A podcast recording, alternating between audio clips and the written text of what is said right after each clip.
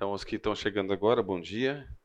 É, nós, nós temos uma proposta aqui de fazermos uma revisão breve da primeira aula, é sucinta, só para a gente dar um, fazer um aquecimento aqui da, do para a segunda aula. Porque as aulas são bem interligadas uma com a outra. Na verdade, a gente está num processo de construção de alicerces. Aí nós vamos entrando com paredes, depois a gente vai fazer um acabamento para uma conclusão final nesses quatro cursos. Então, é, é, é um curso sucinto, né, de quatro encontros, mas que tem o objetivo de ser bem imbricado uma aula com a outra, bem imbricado uma aula com a outra, para a conclusão que a gente quer ter no final. Tá? De fato, a gente já está fazendo algumas conclusões, mas a gente quer dar um fecho visando é, a, não só uma reflexão por reflexão em si. Não, não é só um aquecimento é, intelectual ou teológico para a gente degustar, mas sim para tornar em prática em aplicações para o nosso dia a dia. Aplicações bem práticas. Então vamos lá. Agora o, o computador finalmente está pegando aqui no tranco.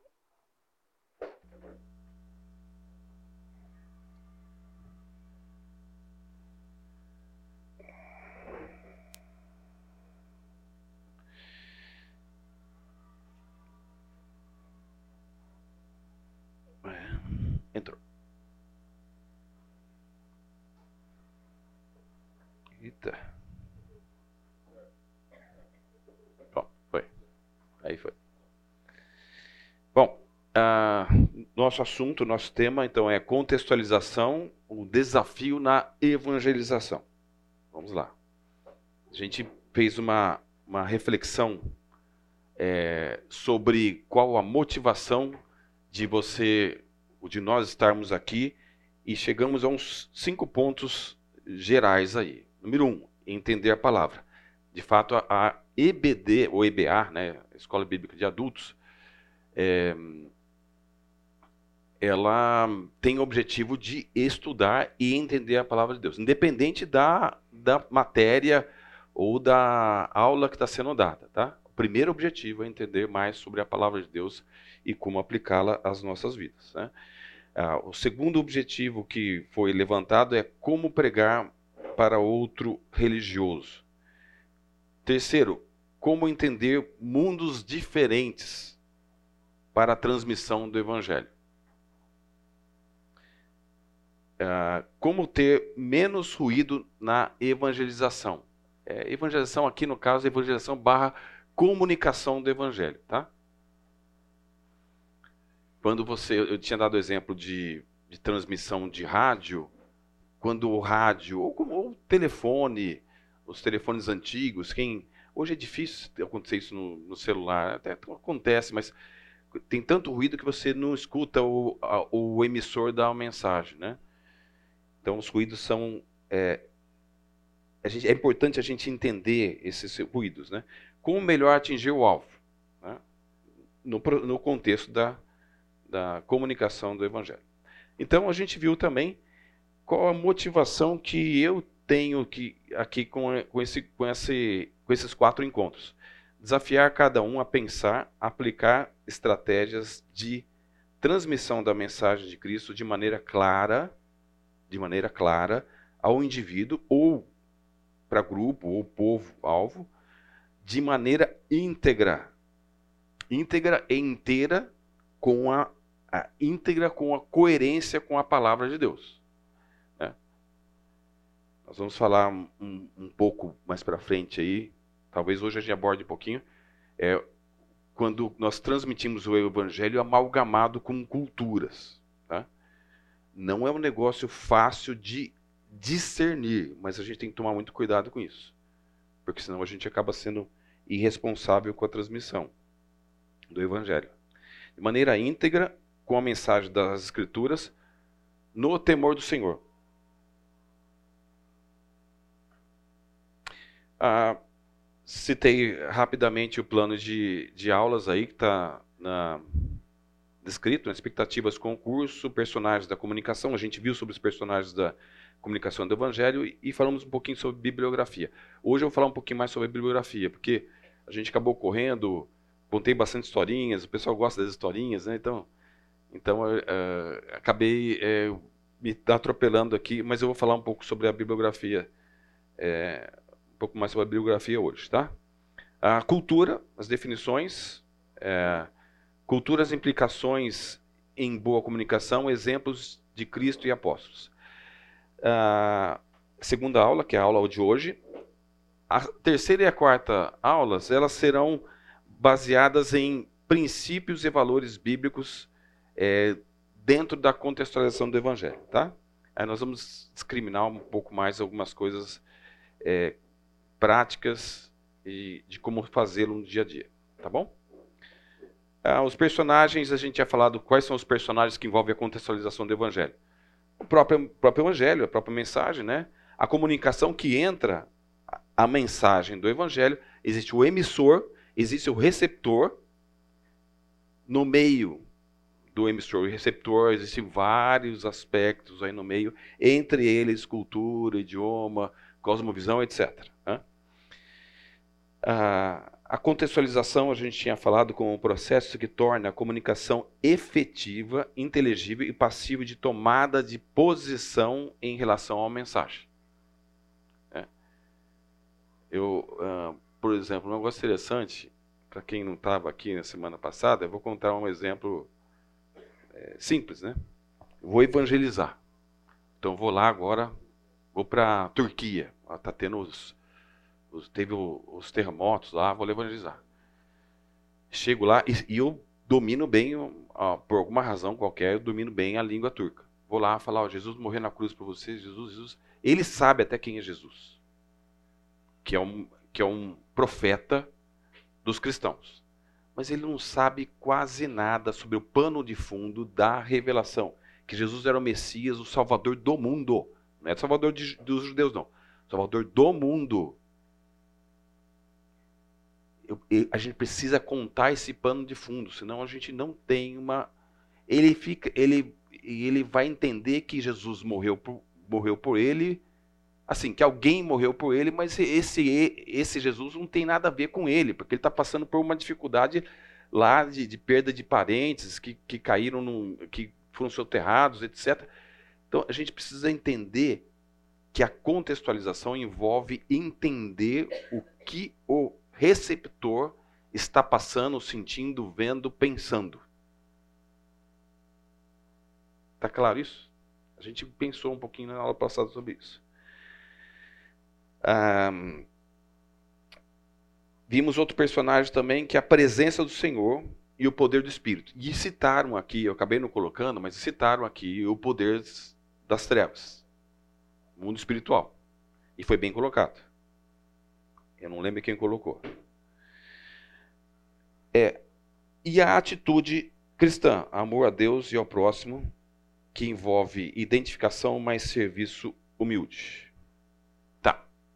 Então hoje nós vamos abordar um, um assunto relacionado com, com a contextualização do evangelho. A gente tinha dito que tem o emissor, o receptor, vocês lembram? E entre o emissor e o receptor existe a cultura. Mas cultura de quem? Dos dois, exatamente. Por exemplo, eu ganhei ontem uma camisa da Ponte Preta. Se eu viesse aqui com a camisa da Ponte Preta, eu tenho certeza que a maioria não vai me ouvir. Não é verdade? Só eu e Pepe. O Pepe ouve. Não, tem. O Mar... ah, tem o Marcos, tem, tem o Carlão, tem mais aqui. Não, tem mais, mais. Mas ele não ia alcançar todos, concorda? tem uns caras que têm uma cultura ruim, por exemplo, Corinthians, é difícil. Não, mas a, a, a, nós vamos ver. Mas o que é cultura? Uma pergunta. Valores, conceitos pessoais. de uma sociedade, modo de viver, envolve tradição, a cultura envolve tradição. Por exemplo, a cultura brasileira tem a, por exemplo, festa de São João. É uma tradição onde tem festas, tem alguns costumes que eles fazem. O que mais? Crenças. Oi? Visão de mundo, cosmovisão, visão de mundo. Preconceito tem a ver com valores, né? Também está no, no, no conceito de cultura. Você só tem preconceito de uma coisa dependendo do valor que você tem. Você, é, ou, por exemplo, é um preconceito racial. Né? Se eu valorizo que, por exemplo, todo indiano é imundo, na minha concepção, tá? É porque tem muito vídeo pessoal dos indianos fazendo comida lá em praça, aquele... então o pessoal caracteriza o indiano como, como alguém meio sujo, né? Então, eu não como comida indiana. Tá? Mandaram, inclusive, um monte de vídeos lá, um grupo de primos, e o cara fazendo lá, e, e, muitos dos primos lá cheios de nojinho. Falei assim, não, eu ia mandar brasa lá, comer o que eles estavam comendo.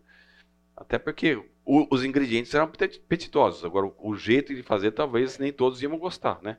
Mas, enfim, se eu tenho essa visão, eu penso que todo indiano é assim. Então, o que eu, como é que eu acho? Ah, aquele porcão. Tá? Antigamente tinha aquela ideia de que o chinês era, era, era assim. Né? Não sei se vocês lembram. Pastelaria chinesa, nossa, tudo imundo e tal. Muita gente hoje mudou esse conceito e, e, e vai em, em, em restaurante chinês aí e come sem ficar olhando a cozinha que tem lá, como é está sendo preparado, essas coisas todas. Né? Mas, enfim, é, entre idioma também, entra religião, é, é, e etc. Vamos lá. Eu vou, eu, o pessoal da, de 2018, eu tinha falado na aula passada que a gente fez esse, esse projeto, um plano piloto aí dessa matéria, e o primeiro grupo que passou por, por test drive dessa, dessa matéria foi ele foi de, em, julho de 2018. E eles chegaram à conclusão seguinte: que cultura é o nosso comportamento, o, o que a faz sociedade, que faz sociedade envolve costumes, cosmovisão, visão de mundo que foi citado aqui, valores, crenças, idiomas, idioma, alimentação, né, gostos, né? É, por alimentação. Por exemplo, o, o, o Yanomami gosta muito de carne muqueada. Muitos aqui iam ver carne muqueada e achar que aquele negócio não dá para traçar, não. Mas é gostoso, né? Às vezes o preconceito que a gente tem do da, bate o olho no alimento assim, não, não vou comer esse negócio aqui não. Mas é gostoso. Muqueada é defumada. É um tipo de defumação que eles fazem com, com, com, madeiras do mato e deixam lá mais ou menos um metro de altura e vai, vai defumando sem sal, sem nenhum tempero, tá? Então, voltando. Alimentação, músicas, festas, etc. Sugestão 2018. Uma definição técnica. É, é um sistema, cultura, é um sistema compartilhado é, envolve pessoas, tá? Cultura envolve pessoas. Sistema compartilhado de crenças, valores, costumes, comportamentos e artefatos que os membros de uma sociedade aprendem e usam para lidar com os outros e com o seu universo, para relacionamento, tá? Quem estuda bastante cultura é a antropologia. Nós emprestamos esse conceito da antropologia, tá? Não existe pecado em, em usarmos ferramentas intelectuais, algum. Até porque o, o, pessoas que estudam isso ajudam-nos a, a, termos ferramentas para entender melhor os contextos que nós é, nos depararemos no dia a dia. Tá? Quer seja aqui, ao evangelizar o meu colega de trabalho, quer seja um pouco mais distante, quer seja um trabalho totalmente transcultural. Tá bom? Então vamos lá. Então, aqui tem algumas definições de cultura para a gente não, não. Vai ser bem rápido, para a gente não fazer misturas de, de, coisas. Eu creio que todo mundo já sabe disso, mas é, vale a pena sempre a gente relembrar. Algumas definições de cultura que não é a cultura que a gente está abordando. Isso é cultura relacionada à agricultura, horticultura e agronomia. Né? Ação, processo, efeito de cultivar a terra, lavrar, né? o cultivo de arroz, por exemplo, feijão. Né? Cultura de feijão, cultura do arroz. Né? Existem as culturas, é, as culturas é, que a gente na medicina é, é coloca lá um, um, exame de urina, vai fazer, ó, quero fazer a cultura desse exame de urina. O que significa isso? Eu coloco numa placa com um alimento para possíveis bactérias que vão gostar daquele, é, é, que vão estar dentro da urina e que vão gostar desse alimento. E lá, a, a, a bactéria que está preponderante na urina, por exemplo, é a que vai, que vai crescer, ou vai crescer mais, vai crescer e vai mostrar para a gente é, qual que é o, o germe atuante que precisa ser combatido, tá bom? Então, a cultura, então, é um, é um meio de alimentação para a gente testar e ver quais bactérias estão na jogada. Ah, a cultura, ah, como cognição, é um exemplo, um exemplo claro aí. Ó, aquele cara tem uma cultura grande, tem uma cultura expressiva, né? É um cabedal de conhecimento de uma pessoa ou de um grupo social. O pessoal fala, eu lembro do, de uma vez um, convivendo com um amigo meu que era inglês, ele falando, veja, estou vendo nossa cultura. O inglês falando do americano. Ah, americano não tem cultura. Né? Para o inglês, ele, ele é tão culto para aquele cara. É que, que os americanos não tinham cultura nenhuma. Nós vamos entrar nesse assunto daqui a pouco, que é o assunto da et, do etnocentrismo. Tá? Só para você entender. Por que, o que ele quis dizer com, com o americano não tem cultura? O americano não tem conhecimento cultural, cognição. Ele não conhece muitas coisas. Ele conhece, ele é muito pragmático. O cara fala, ele é muito pragmático. Ele vive em cima do que funciona e olha lá, né? Então essa era a crítica do inglês ao, ao povo americano. E mesmo assim é um preconceito, porque nem todo, nem todo americano é assim. Né? É, nem todo americano é assim. Mas a gente tem, às vezes, por vezes, tem esse tipo de atuação é, em relação a outra pessoa ou outro povo. Tá? A antropologia, que é a, é a matéria que mais estuda sobre cultura, ela tem uma definição um pouco mais. É, eu tinha apresentado uma possível definição aqui. A, tem várias definições da, da antropologia eu quis separar essa aqui para vocês. Cultu a, a, cultura, então, é um conjunto de padrões de comportamentos. Ela, ela é mais resumida. E conjunto de padrões de comportamentos, crenças, conhecimentos,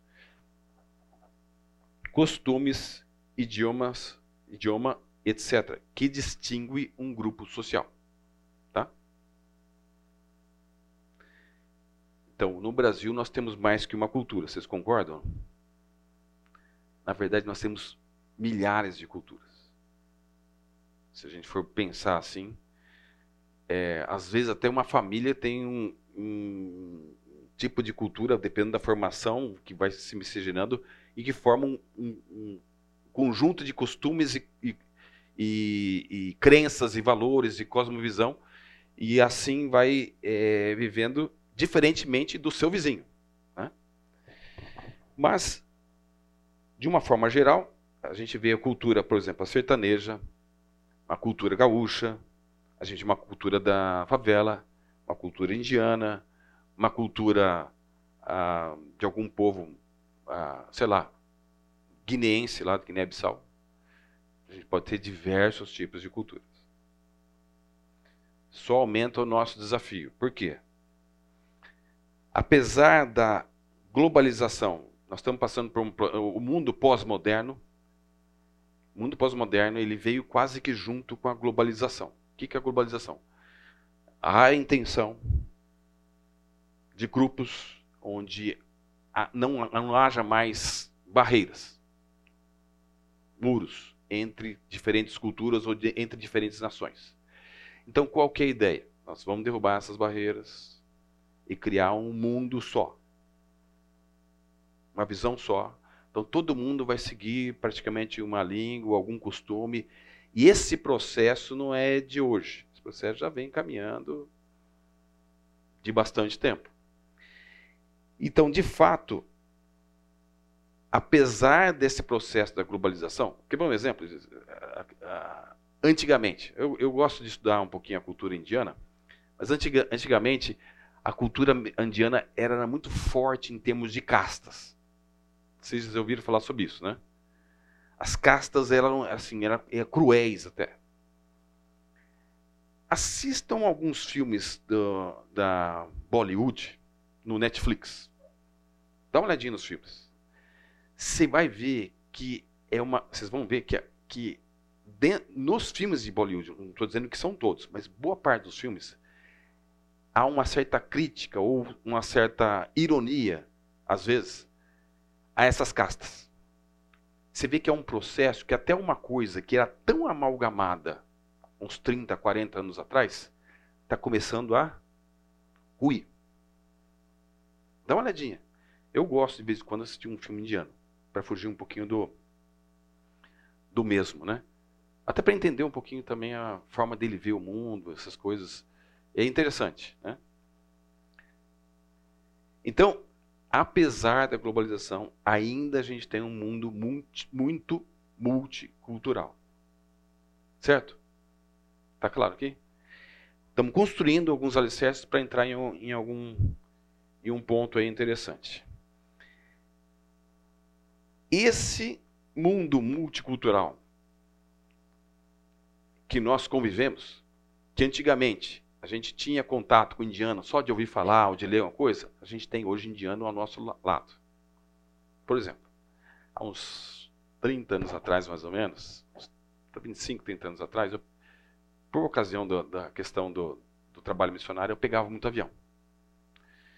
Então eu, eu chegava lá no em São Paulo, quem sabe, São Paulo é, todo mundo sabe que São Paulo é uma cidade meio cosmopolita, né? Tem gente de tudo quanto é lugar. O aeroporto de Guarulhos, por exemplo, você via cada figura de cada país lá que você falou assim, cara, que coisa, hein?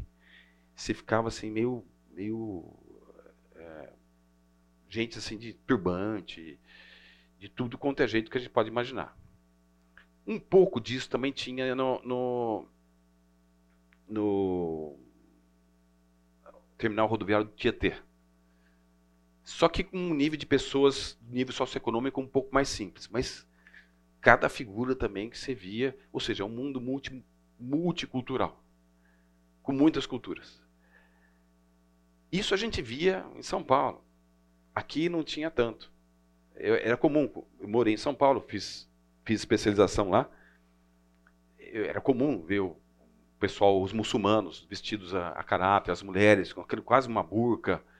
Eu andava, morava perto da, da, da do, do, entre o, passava pelo Bom Retiro, não tinha bastante judeu, mas morava perto da lá da Higienópolis, Higienópolis que tem bastante judeu. Então você via os caras andando com aqueles, aquelas trancinhas dele lá, é, o que não tinha em Campinas. Agora em Campinas a gente começa a ver esse tipo de coisa também. Você começa a ver no shopping mulheres muçulmanas uh, andando. Então você, a gente vai vendo que o mundo multicultural está chegando cada vez mais próximo da gente. E é isso que eu estou querendo dizer para vocês. O que Campinas tinha era uma cultura mais, há 40, 50 anos atrás, uma cultura mais única, é, mais é, é, é ímpar, fechada. Hoje não. E isso é a tendência a crescer. Por que eu estou falando isso? Porque isso é o nosso desafio. Isso vai ser o ambiente onde nós vamos semear. Vocês lembram da palavra do semeador? Eis que o semeador saiu a semear. E ele fala: a, semente foi caindo num, numa beira do caminho, no terreno pedregoso, no meio dos espinhos, mas também caiu em terra boa. Aqui foi como um processo onde estava caminhando e foi caindo semente. É o ambiente. Eu, tô, eu não estou querendo entrar no aspecto teológico de dele estar fazendo o processo proativo ou deixando apenas cair a semente. Não vou entrar nesse aspecto. Só quero apresentar para vocês que existe um terreno que, te, que, que hoje é multicultural e que tem todos esses tipos de, de solo onde nós vamos, somos responsáveis por semear. Está claro até aqui? É, Mateus 13, 3 a 9. É a parábola do semeador. Acho que todos lembram. Eu vou andar um pouquinho aqui, porque eu quero abordar com vocês esse texto aqui é, antes de bater o, o sinal do, do intervalo.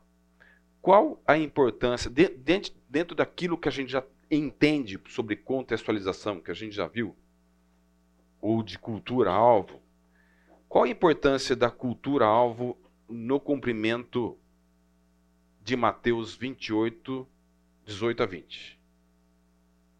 Vamos ler lá?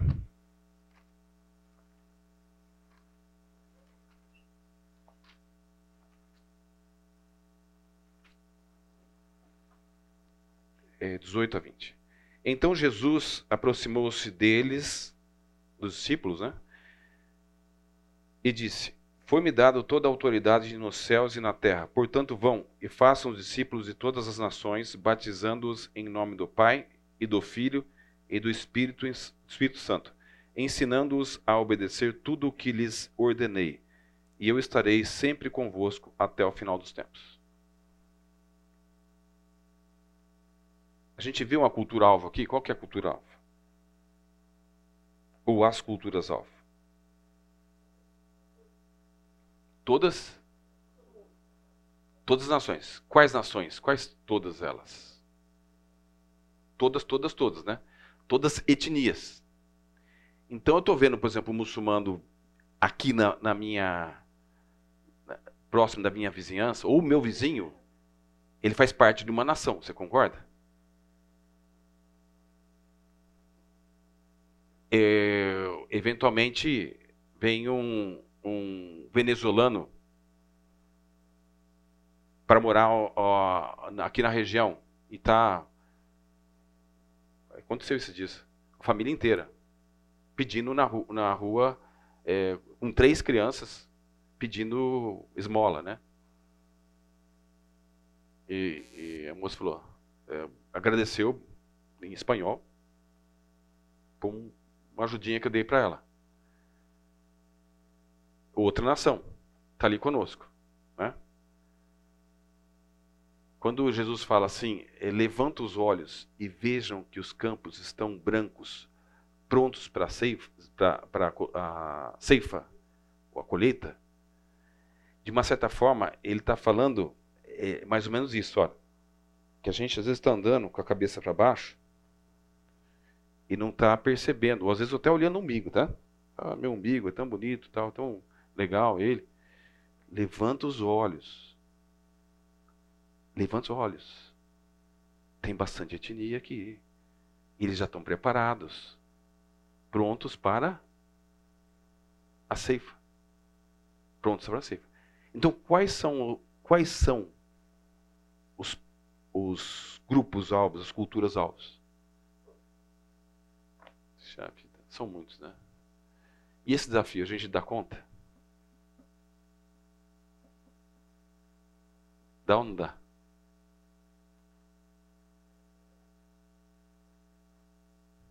Não dá, né? A gente não dá conta disso. Se não tivermos a consciência de que é no temor do Senhor, mediante o poder da palavra, e que toda autoridade foi dada a Ele, nos céus e na terra, e ele estaria conosco quando? Até quando? Até a consumação dos séculos. Se a gente não tiver essa consciência, a gente não. A gente, a gente joga a toalha no mesmo, no mesmo instante. Joga ou não joga? Joga. Joga. Joga e joga fácil. Sem essa consciência. Então, é, tudo que a gente vai fazer em termos de contextualização ou de abordagem do Evangelho tem que ter a consciência que é no poder do Senhor. Não é no meu poder, não é no meu conhecimento, na minha capacidade. Não, eu sou bom nisso, eu sei, eu sei evangelizar bem, eu tenho bastante conhecimento teológico. Eu, eu sou o cara. Foi abordado isso aqui na semana passada. É que eu não, eu posso até contar um pouquinho mais. Eu contei alguns exemplos sobre o mundo espiritual dos Yanomamis. Posso até contar outros exemplos mais. A gente não dá conta desse mundo, não. E tem que ser no poder do Senhor. Senão a gente não dá conta. É uma briga para gente grande. E esse gente grande não sou eu. Eu tenho certeza disso. E a gente tem que ter consciência que gente grande é o Senhor nesse processo. Estamos juntos? Está claro? Pois não.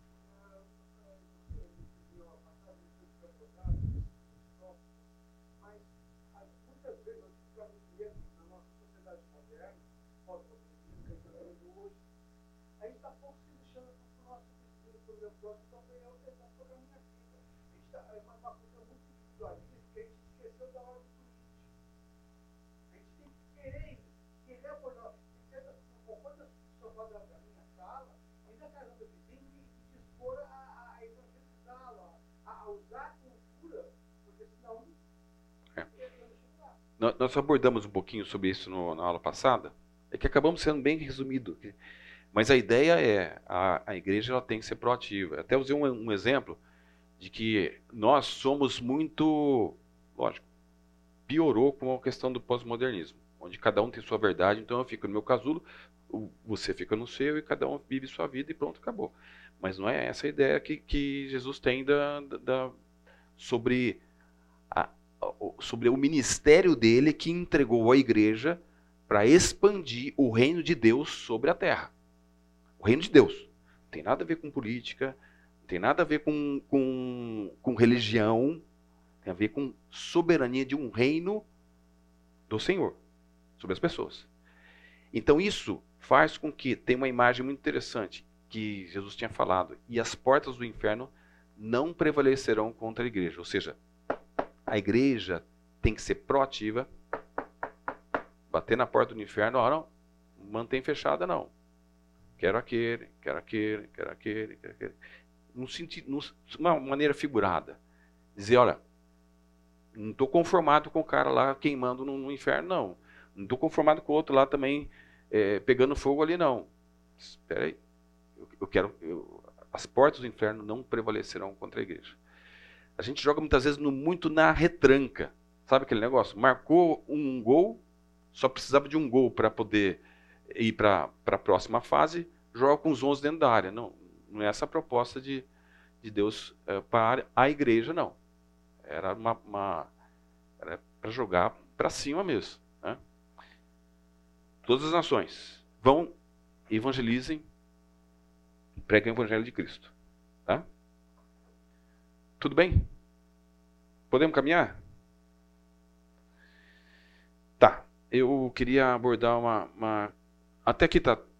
Alguém quer fazer um comentário, alguma dúvida, ou quer é, uma discordância? Estou aberto a ouvir. Cultura e pecado. A gente ia falando um pouquinho a semana passada sobre cultura e pecado. Eu não sei quantos lembram. Alguém lembra do que a gente tinha falado sobre cultura e pecado?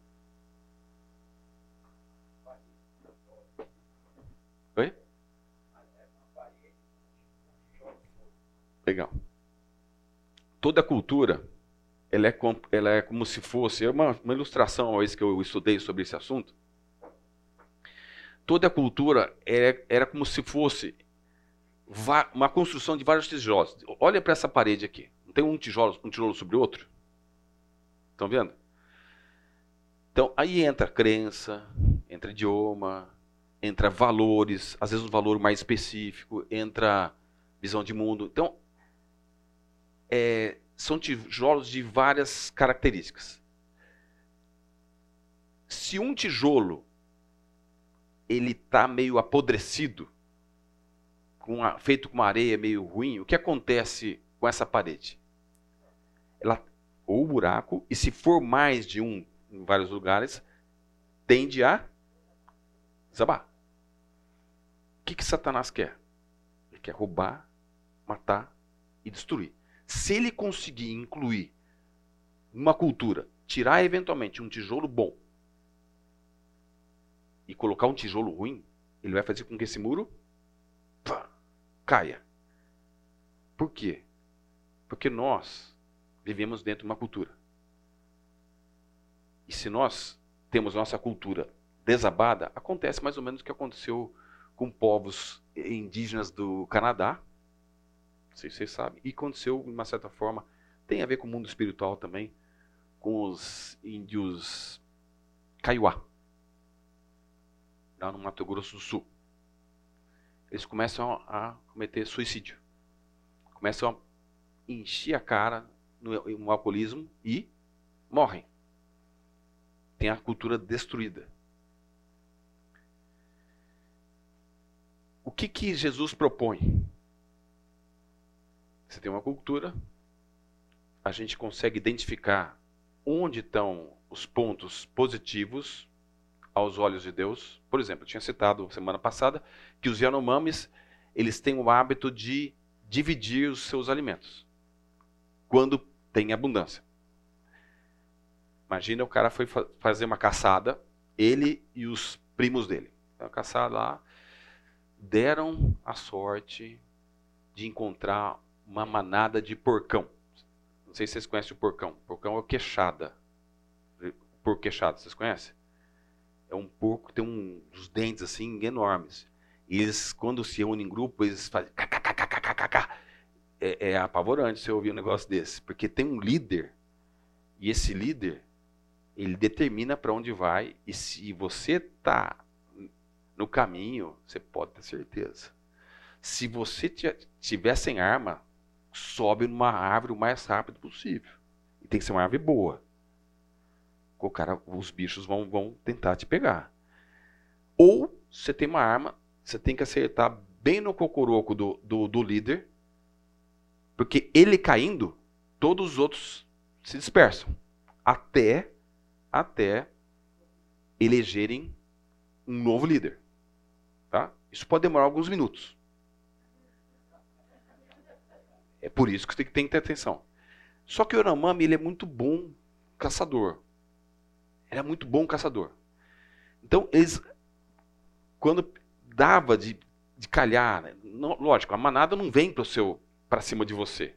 É, é, é, é, a princípio, a não ser que, você, que isso aconteça, mas geralmente eles iam caçar e percebiam, eles ouvem de longe, eles vão atrás da manada. E eles não vão para frente do líder, porque o líder sabe como conduzir o ataque. Eles vão na traseira do, daqueles, daquele grupo, que vai pastando, né? Vai pastando, eles vão comendo, eles vão, flecham uns três ou quatro lá, eles trazem os três ou quatro porcões. Só fechar isso aqui rapidinho. Quando eles chegam lá, já com os, os porcos na, na, nas costas, é muito para aquele grupo, um clã deles. O que, que eles fazem? Eles dividem dividiam para um, para outros clãs. Tá? Dão parte um, para outro. Por quê? É um hábito deles fazer isso. É uma sociedade comunitária. Eles dividem muitas coisas. Na cabeça deles funciona assim. A motivação.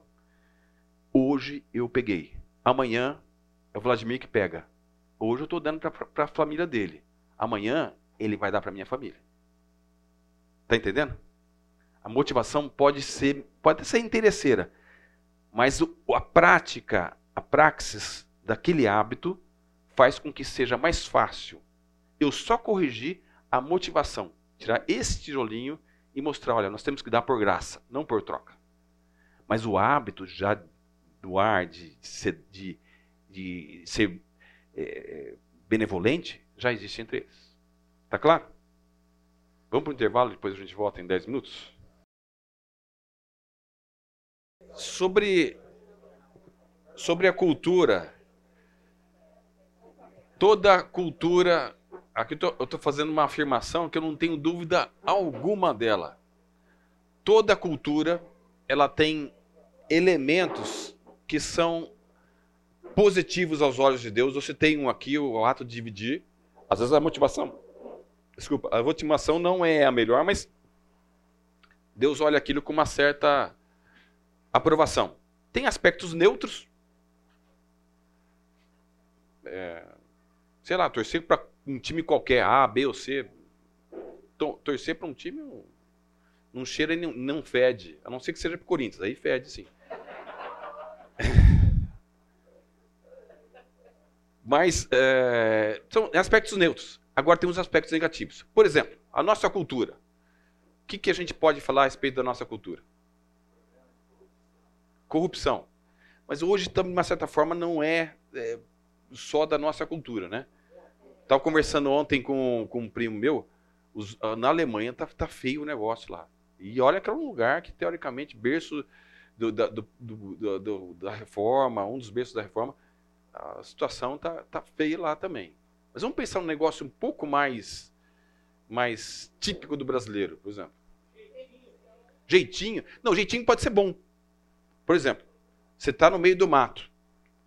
O, o, colega seu americano não sabe resolver, mas você tem aquela habilidade de dar um jeitinho, faz uma gambiarra que só você sabe fazer. A Bahia faz armengue. Como é que é? A Bahia faz armengue. Armengue? O que, que é armengue? Gambiarra. Gambiarra. Gambiarra. Jeitinho. Jeitinho. Então. É o MacGyver. Não. Não, isso aí é errado. Isso aí, esse jeitinho, talvez assim. É, esse jeitinho não é bom.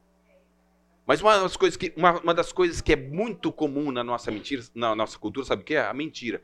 Vocês lembram de uma vez uma entrevista do, do Suassuna? Meio que aprovando a mentira na nossa cultura? Vocês lembram disso aí?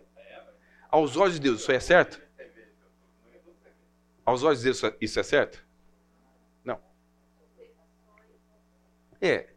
mas as culturas europeias também, as antigas, também têm superstições. Quase todas as culturas. Por exemplo, lá no, nos Estados Unidos, querendo ou não, o, o, Halloween ele tem, envolve algumas superstições, algumas coisas assim. Mas a cultura brasileira tem muito a ver com, a, com o animismo africano e o animismo indígena, que tem muitas superstições. Vamos pensar numa outra cultura? Por exemplo, a cultura americana, que a gente tem um pouco mais de proximidade. O que, que vocês acham que é pecado na cultura americana? Superioridade. Quem mais? Eu, somos superiores, somos melhores, não sei o que lá. American, né? American, eu, posso, eu sou aquele que pode todas as coisas. Né? We can, né? que mais? Glutonaria, glutonaria. Os, os índices de obesidade nos Estados Unidos e morte por doença cardiovascular consequentemente a isso, a inatividade física, são altíssimos, mais altos que no Brasil. Né? Então, toda cultura tem seus aspectos negativos e, e positivos. O que Deus quer é transformar as culturas. Ele não quer fazer, olha, você vai deixar de ser americano, você vai deixar de ser brasileiro, você vai deixar de ser anomami para poder ser cristão. Não, você vai continuar sendo. Porque é de todas as nações. Vão para todas as nações. E façam discípulos. Discípulos entre os, os americanos, brasileiros, anomames, etc. Os aspectos positivos se mantêm, reforça-se. Os neutros não vai mexer, mas os negativos têm que ser confrontados com a palavra de Deus. Não é confrontado assim, ah, viu só, você, você é um cara, você é um cara orgulhoso, arrogante para o americano, né? Ah, você é um cara, por exemplo, você é um cara é, é, explorador, sei lá, pode falar qualquer coisa assim em relação ao americano. Né? Entre os Yanomamis, por exemplo, um pecado pecado horrível é você, você ser mukirana. Você não dividir as coisas. Você tem alguma coisa a mais. Você não divide, é um pecado capital. Mas o adultério não é, não é um pecado ruim. E a mentira também não. Tá? Tá claro? São áreas que têm que ser trabalhadas. Tem que, se, tem que levar a palavra de Deus e no poder do Senhor eles sofrerem a, a transformação ou oportunidade a tomar decisões corretas para ter sua cultura fortalecida. Ter a cultura fortalecida. Então, aquele muro cultural vai ser muito mais forte. Né? Tá claro? Dúvidas, comentários, esclarecimentos? Podemos mandar? Bom, aqui a gente já entrou um pouquinho sobre etnocentrismo e a proclamação do Evangelho. O que, é etnocentrismo?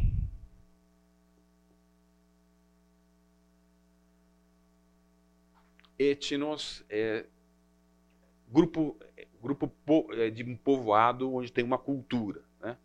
Centrismo, é, esse grupo, ele é o centro das atenções. Vamos lá, o Vladimir falou que os americanos são superiores. Ah, são superiores, não sei o que lá. Vou falar uma coisa para vocês todos, todos os povos são etnocêntricos. Estão me ouvindo, me ouvindo aí? Tá, o microfone está funcionando, tá, né? Todos os povos são etnocêntricos. Todos. Posso contar mais uma presepada minha? Eu gosto de contar minhas presepadas, porque a gente aprende com, com os erros, né? Eu tinha terminado o seminário, é, fui fazer um curso em Brasília de antropologia e linguística na missão Além. E eu não entendo muito de computador, mas na época eu tinha um certo conhecimento que os meus professores de, de linguística e cultura, antropologia, eles é, não tinham. Eram mais velhos que eu, eles não tinham, mas tinham um conhecimento. E a gente foi formando amizade. Um deles era paraense, Isaac Costa, tem um livro dele fantástico, é, de todas as tribos. E tinha um do José Carlos. É, o, o, outro era o professor o José Carlos. Ambos da Missão Além. Eram caras assim, estudiosos, com, com um doutorado, não pelo, pelo doutorado pós-doc que tinham, mas pela capacidade intelectual, capacidade é, é, é, cultural, de conhecimento, cognição, é, experiência de ministério e temor a Deus. Os, ambos eram pessoas assim, bem tementes a Deus.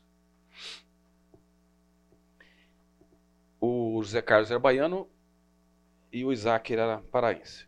Bom, a gente conversando lá no intervalo de uma refeição, é, é, o curso era integral, inclusive dormia lá na, na, nas dependências da missão. É, eles estavam precisando comprar é, impressora e eu queria comprar livros é, nos sebos de Brasília. Então, qual foi o acordo? Vocês me ajudam a comprar, a me apresentar aos sebos de Brasília e a indicar bons livros. E eu vou lá com vocês para a gente comprar uma impressora é, legal para aquilo que vocês precisam. Tá, vamos lá. Tá, fomos no sebo, tal, legal. Peguei vários livros lá que são fantásticos, livros assim que são clássicos na, na, da antropologia e da linguística. Bom, vamos agora na, nas lojas de informática. Fomos lá na loja de informática, começamos a ver a impressora. Escolhemos a impressora. Eu tinha estudado um pouquinho antes. Olha, essa impressora que é melhor que essa por causa disso, relação custo-benefício para sua aplicação, etc. Só que em Brasília tem um negócio. Brasília, a voltagem é 220. Então você tinha que comprar um transformador de voltagem de 220 para 110. Bom, vamos lá. Começamos a procurar. Eu, eu, eu fui preparado para a questão da impressora e eu esqueci a questão do, do, da voltagem. Então não tinha estudado um pouco sobre isso. Começamos a ver. É, bom, comecei a procurar, olhar no lado, achei uma marca que não me saiu da mente até hoje. Tal foi o sulapada que eu levei. A marca era Chara. T-S-H-A-R-A. É uma marca que fazia esses transformadores, que é até de onde é. Marília. Se, talvez eu possa até passar as, as, características da ficha técnica do negócio lá. Tô brincando. Mas assim, eu cheguei para o Isaac e para o Zé Carlos, olha, essa marca é boa. Eu acho que ela é boa. Aí o Zé Carlos chegou assim e falou assim, por que, que você acha que é boa? Ah, é feita em Marília. O Zé Carlos, que é baiano, falou assim: vocês, vocês paulistas, hein?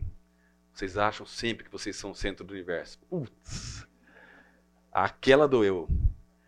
Aquela doeu. Mas você sabe que ele, ele fez, ele não foi bruto. Ele deu com muita força, mas ele não foi bruto. Eu merecia aquela solapada. E foi bom que eu fui aprendendo um monte de outras coisas. Realmente. Nós achamos. Ah, é, é, é normal, é comum, normal não, é comum, comum, tá? Nós acharmos que o nosso modo de ver é melhor que o do outro. A maioria de nós é, é, é capaz de dizer isso aí. E que eu não, eu não deveria ter levado aquela solapada. É possível. Mas, de fato, aquela solapada me ensinou muitas coisas. E começou a me preparar, porque até então eu só tinha morado em São Paulo e em Campinas. Depois começou a minha vida de morar em vários lugares, conhecer várias culturas, vários pensamentos, que me trouxe uma concepção, para quem mo- morou em outras culturas, eu sei que tem pessoas que, que moraram em outras culturas, falam outros idiomas, sabe que pode ser enriquecedor, como pode ser uma, uma visão de maldição. Ah, esses caras não prestam, não vale nada. Quando a gente olha para outras culturas, a gente vê que os caras tem pessoas, tem culturas que têm muitos aspectos positivos que a nossa não tem. Quando a gente olha com esse olhar, a gente cresce. tá? Mas enfim, o que, o que acontece? O Yanomami, por exemplo, sabe o que quer dizer Yanomami? Iai quer dizer de verdade. Nomami é povo. É povo de verdade. O resto não é bem povo. Por exemplo, a classificação dos Yanomamis para povos, tá? O Yanomami é o topo. E eu achava que o americano era, era, era né? O, o Yanomami é o topo. Aí vem os Aiteres. Aiteres são os outros indígenas. É um blocão assim. E aí vem os Kraiwa. Os Kraiwa é, é os aqueles que não são humanos. Aí classificava eu, o negro, ou qualquer outra, outra etnia lá. Inclusive, eu era, era ruivo. Hoje estou grisalho, né? Meio loiro. Mas é- eu era ruivo. E tinha cabelo mais comprido e barba comprida. É- Era uma forma da gente viver na, na mata. Era, era, era assim, por uma série de razões. Podemos até conversar depois à parte sobre isso. Mas o fato é, é que hum, os caras chegavam assim para mim e puxavam, porque eles não têm muito pelo. As crianças puxavam, ou às vezes tinham, já comecei a ter uma barba branca, as crianças tentavam tirar, porque eles não gostavam de barba branca. Um dia um cara chegou assim e falou assim: Paulo, você é brasileiro mesmo? Falei, sou brasileiro. E ele falou assim: Carroaitiri Parói, assim, você é muito outro povo. Era como se fosse assim, e meu apelido era Guariba, eu entendi. E ele tinha falado: você não é parente do Guariba, o macaco lá? do- do- do-" É nesse sentido.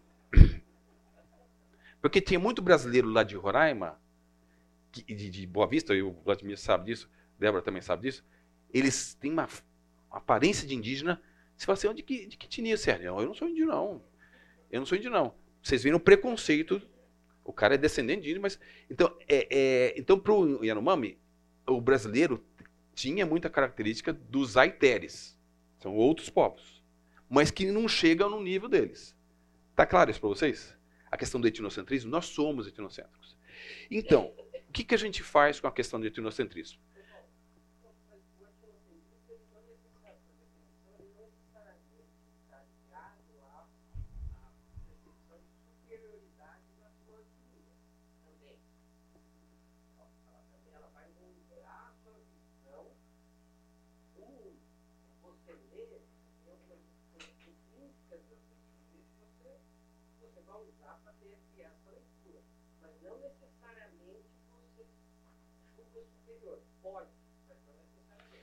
Aí, Rafael, é o seguinte: é, o que baliza toda a nossa conduta, nossa visão de mundo, como você está falando, pelo que eu entendi, é a nossa cultura. Nossa cultura baliza tudo isso. Você, o jeito de você ser, o jeito de você pensar, de você agir, tem valores que estão imbricados dentro da gente, que às vezes a gente nem tem a consciência plena disso. Quando a gente mora em uma cultura, como você mesmo morou, você, você começa a se confrontar ao ver uma outra cultura. A tendência nossa é julgar outra cultura com olhos, às vezes, negativos. Às vezes positivos, quando você é menos etnocêntrico.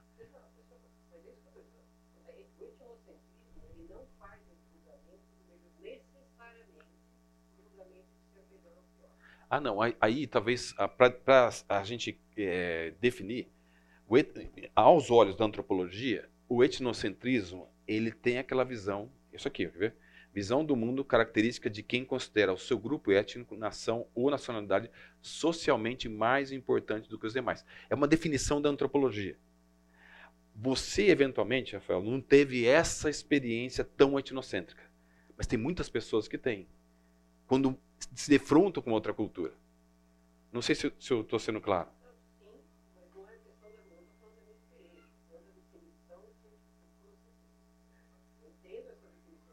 É.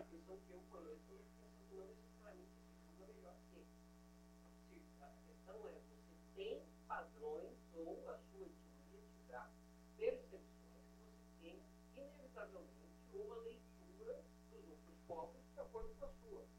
É. De acordo É, com o isso- que te permite, mas Sim. é o Eu até gostaria de conhecer essa definição, mas o que talvez está acontecendo, que ah, eu não, não dá tempo da gente abordar isso, tá? Tem um dentro da antropologia existe um, um aspecto que é a visão êmica, êmica e visão ética. A visão êmica é a visão que eu tenho dentro da minha cultura, eu estando dentro dela.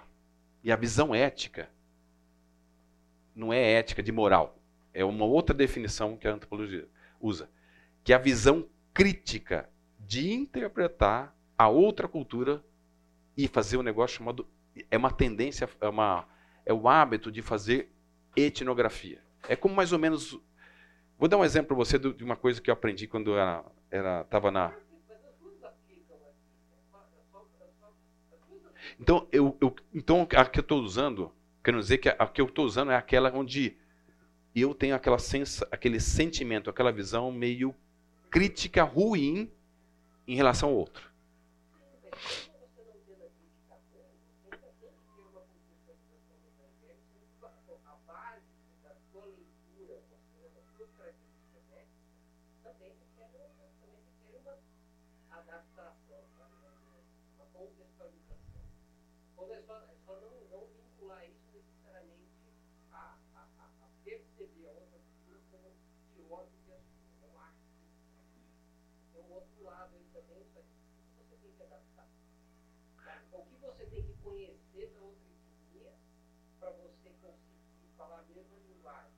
Assim, nós, vamos entrar nesse aspecto. Coisa, É. Nós vamos entrar nesse aspecto. Mas é só para aproveitar um, um gancho que, ele, que o Rafael trouxe aqui. É, é, não dá tempo da gente fazer toda a, uma descrição mais técnica do, do assunto.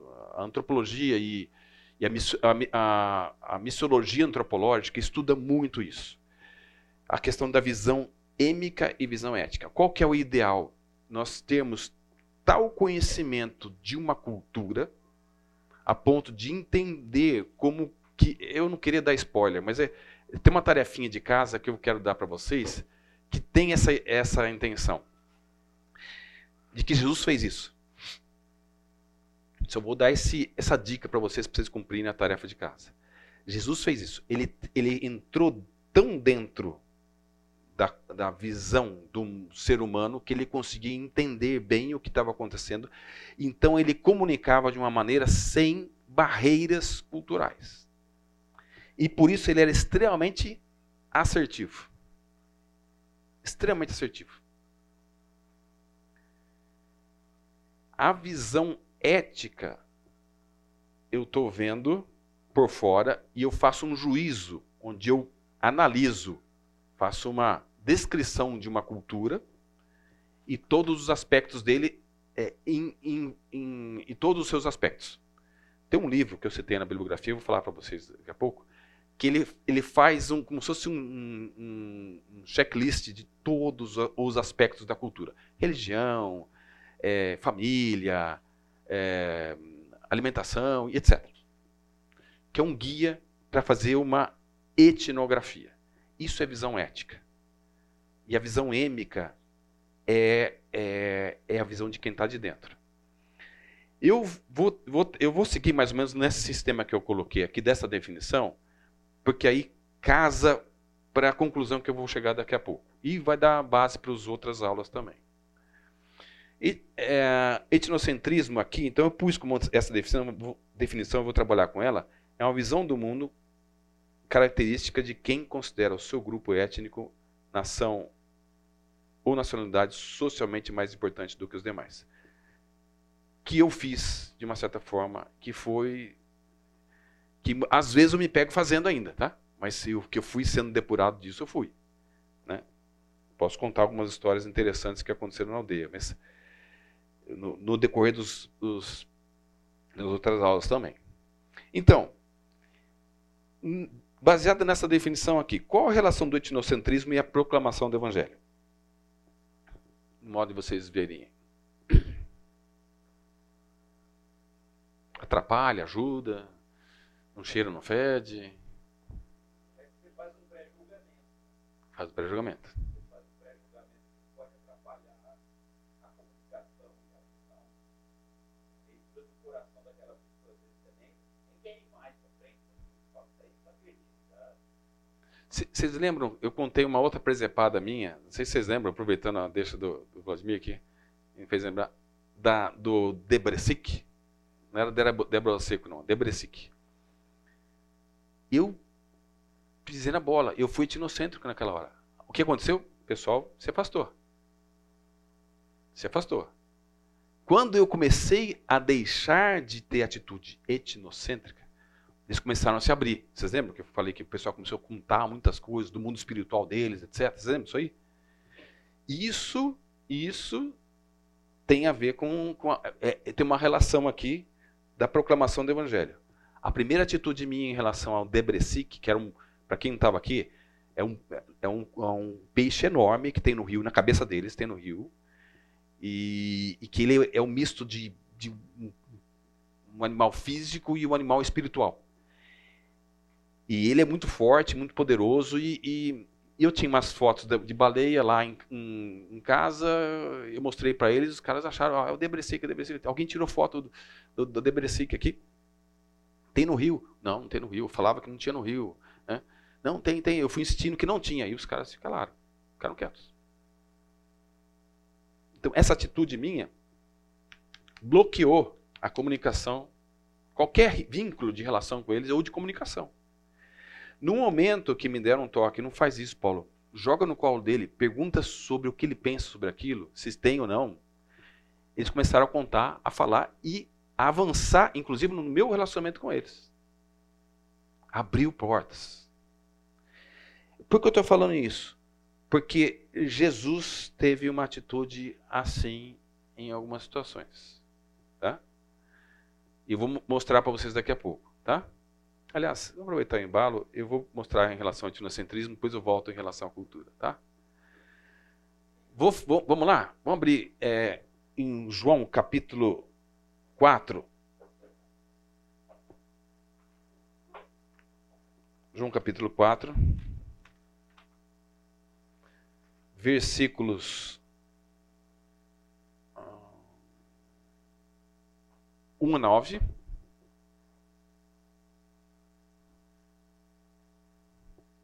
E depois do 39 ao 42, tá? O meio da história eu não vou contar intencionalmente, porque eu queria que vocês fizessem uma tarefinha de casa, tá? Os fariseus ouviram falar que Jesus estava fazendo e batizando mais discípulos que- que- do que João, embora não fosse Jesus quem batizasse, mas os seus discípulos. Quando o Senhor ficou sabendo disso, saiu da Judéia e voltou uma vez mais à Galiléia. Era-lhe necessário passar por Samaria. Samaria ficava entre a Galiléia e a Judéia, tá? Para quem não sabe, sa- os quem morava na Samaria eram os samaritanos, que era uma mistura de judeus com povos que os babilônicos, os assírios levavam lá para o exílio. Então, era um povo meio mesclado. Não era um judeu puro, tá? Tinham inclusive outras crenças, outros costumes, outros valores, outras culturas. E aí Jesus se deparou com uma situação interessante aqui. Assim chegou a uma cidade de Samaria chamada Sicar, perto das terras que Jacó dera ao seu filho José. Havia ali o poço de Jacó. Jesus, cansado da viagem, lembra, ele, é- ele era humano também, né? Sentou-se à beira do poço, beira do poço. Isso se deu por volta do meio-dia. Nisto veio uma mulher samaritana tirar água. Disse-lhe Jesus: Dê-me um pouco de água. Os seus discípulos tinham ido à cidade comprar comida. A mulher samaritana lhe perguntou: Como o senhor, sendo judeu, pede a mim, eh, pede a mim uma samaritana água a beber? Pois os judeus não se dão bem com os samaritanos. Começou aí um diálogo que eu não vou entrar no mérito agora. Eu vou partir para o finalmente, tá? Então ele teve um diálogo com a mulher samaritana, tal. Eu acho que boa parte de vocês, se não todos, conhecem. Aí 39 a 42. Foi uma situação transcultural, onde houve um embate aqui entre culturas. 39. Muitos samaritanos daquela cidade, creram nele e por causa do seguinte, é, muitos, muitos samaritanos daquela cidade creram nele por causa do seguinte testemunho dado pela mulher. Ele me disse tudo o que eu tenho feito. Muitos creram. Só pelo testemunho da mulher. Assim, quando se aproximaram dele, os samaritanos insistiram em que ficasse com eles, e ele ficou dois dias. Por causa da sua palavra, muitos outros creram. Por causa da sua palavra, muitos outros creram. E disseram à mulher: Agora cremos não somente por causa por causa do que você disse, pois nós mesmo, mesmos o ouvimos e sabemos que ele este é realmente o salvador do mundo. Tá dando para entender que apesar de ter um, um embate na cultura, entre culturas aqui, houve uma eficácia na transmissão das boas novas do reino de Deus para um grupo. Deu para entender? Tá claro aí? Qual foi a eficiência aqui? Altíssima. Concordam? Os caras pediram para ele ficar lá mais tempo. Bom, primeiro creram no que ela, no que ela tinha falado. Depois pediram para ele ficar mais tempo. Ficou lá, olha, não é mais só pelo que você falou, não, mulher. Mas é porque nós vimos. Ele, esse realmente é o Cristo. Ele tem moral, ele tem autoridade. Depois vai ficar como tarefinha de casa, eu vou apresentar para vocês isso aí. É um exemplo de atitude, de, de um modelo de atitude que Jesus teve em relação à questão etnocêntrica. Existem muitos outros mais que eu vou deixar de tarefinha para vocês fazerem em casa, tá? Pelo menos mais uns dois ou três textos. Tá bom? Vocês lembram que eu tinha falado sobre a cultura ter seus pontos fracos ou fortes? Vamos ver um, o que Jesus fez em um embate de cultura aqui? Ou questionando algo dentro de uma cultura? João 8, 1 a 11. Alguém pode ler para mim, por favor? Entretanto, Jesus seguiu para o Monte das Oliveiras. Amanhecendo, voltou ao templo, o povo chegava ao seu redor. Então ele se assentou e ensinava. Os escribas e fariseus trouxeram até ele uma mulher suspeita em adultério. Forçaram-na a ficar em pé no meio de todos.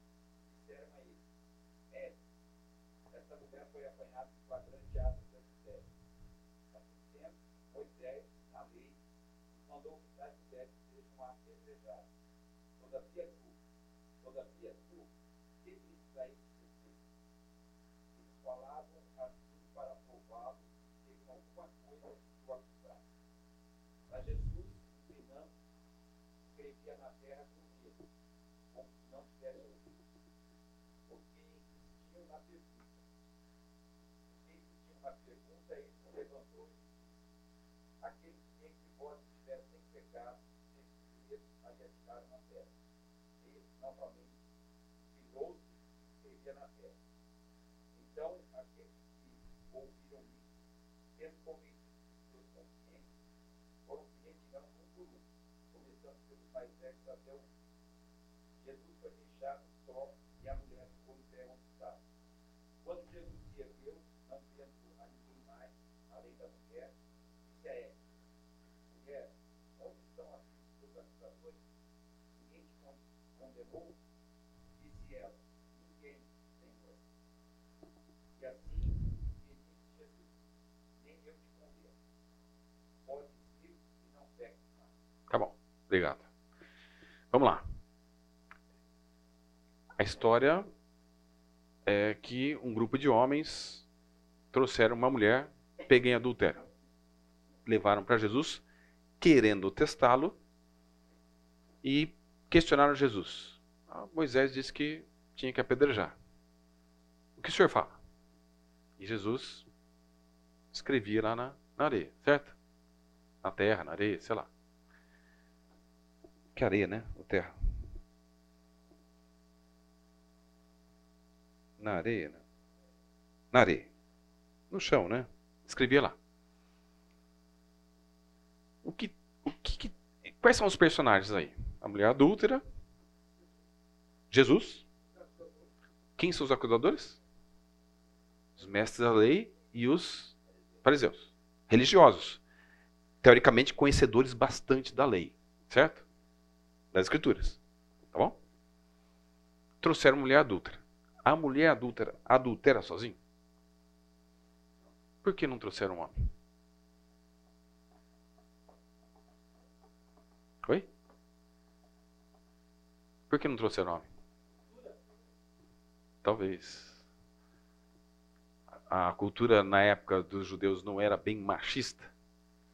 Jesus, de uma certa forma, não valorizou a mulher diante de uma cultura que abusava da mulher, talvez vendo como objeto. Eles não tinham conhecimento da palavra de Deus, de que a mulher não deveria ser tratada com carinho, amor, etc. Então Jesus começou a fazer uma confrontação da cultura dos religiosos, tá? Concordam? Será que Jesus estava escrevendo lá na areia? Alguém tem ideia? Ou já ouviu falar alguma coisa? O nome de cada um.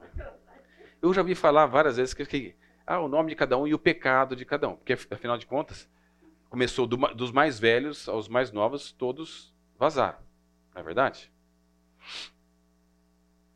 Talvez fosse isso, a gente não sabe. Não, não temos eh, isso escrito em nenhum lugar, local. Mas tem essa possibilidade, mas tem outras possibilidades também.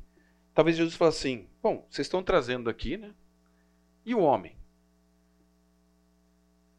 Cadê o homem? Ela não adulterou sozinha. Ela adulterou sozinha? Poderia estar fazendo isso. O que, que Jesus estava fazendo? Confrontando a cultura.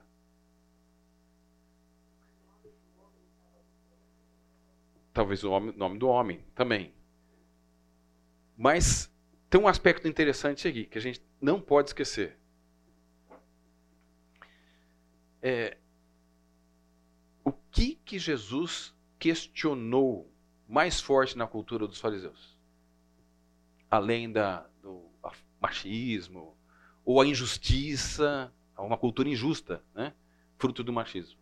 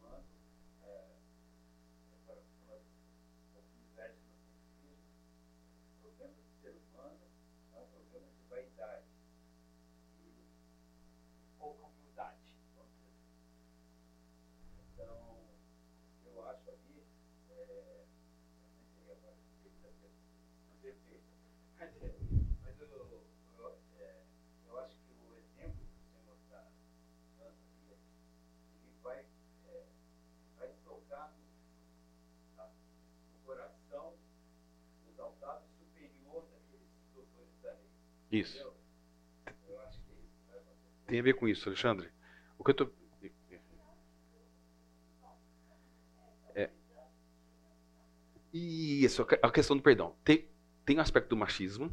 Obrigado. Tem aspecto da injustiça. Ó, vocês estão vivendo uma sociedade injusta. Estão julgando errado. Mas tem um negócio. O que, que Jesus falou? Misericórdia quero.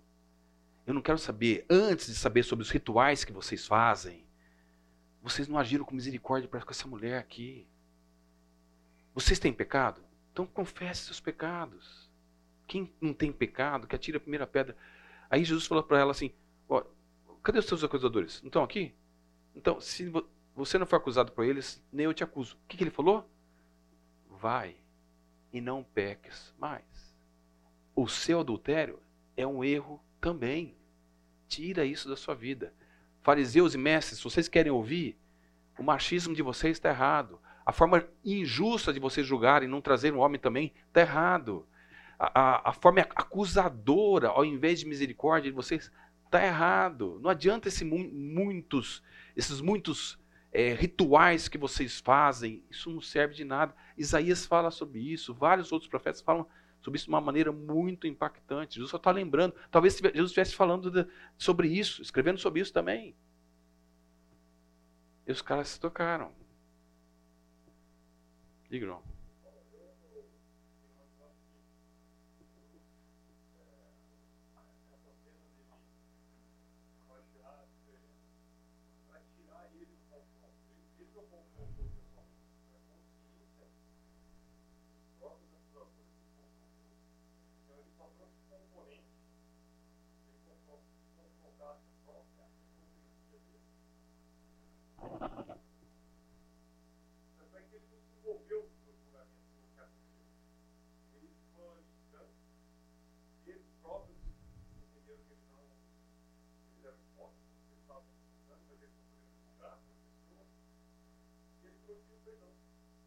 Mas aí, João, a atitude dele, a atitude dele ajudou-os a serem confrontados, minimamente.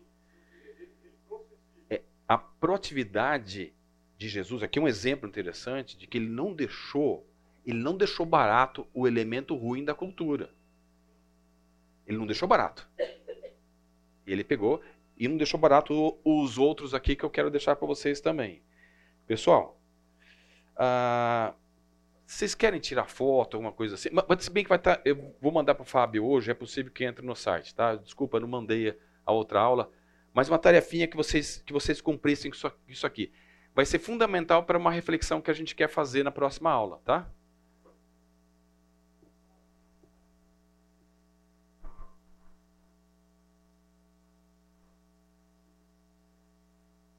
Mas vai ter no site também, provavelmente, tá? Posso passar? Só um negocinho que eu queria falar para vocês aqui, olha. Esse livro, olha, eu não, eu, eu eu não seguindo base um livro só, tá? Esse livro é o mais interessante sobre a questão da cultura que a gente tem, que eu tenho conhecimento, tá?